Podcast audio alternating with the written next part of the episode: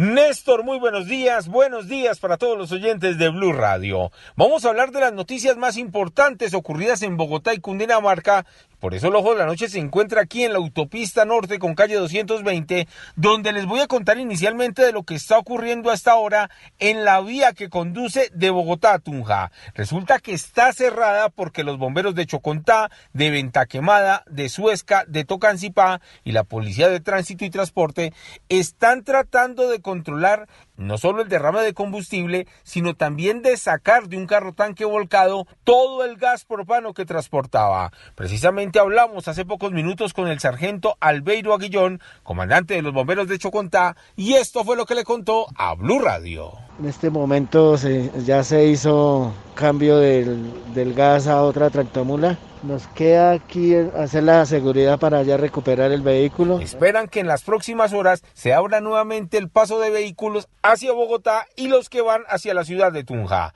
Hablemos de un caso lamentable, el drama por el que está pasando una joven madre cabeza de hogar, vendedora informal en Mosquera, Cundinamarca, que vio como ayer la propietaria de la casa donde está viviendo simplemente llegó con dos personas, le dijo que no la quería tener más en ese lugar y le quitó las tejas donde vive. La preocupación preocupación para esta mujer son sus dos hijas, de un mes de nacida y de siete años. Hablamos con ella y esto fue lo que le contó a Blue Radio. Vino con dos señores y empezó a decirle a las señores que por favor quitaran una teja de acá que y yo pues me levanté a acomodar a las niñas y me retiré de acá porque cómo va a hacer eso porque entonces llamé a la policía y mientras que yo llamé a la policía y los esperaba pasó esto. ¿La dejaron sin tejas prácticamente? Sí, en, en todo lado, en la cocina, eh, aquí en la habitación donde yo estaba con las niñas quitaron más y en la otra habitación también quitaron una. Anoche le tocó poner algunos plásticos en una habitación pero al igual llovió.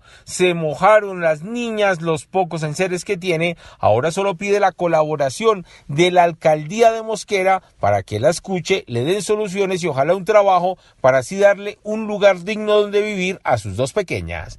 Eduard Porras, Blue Radio.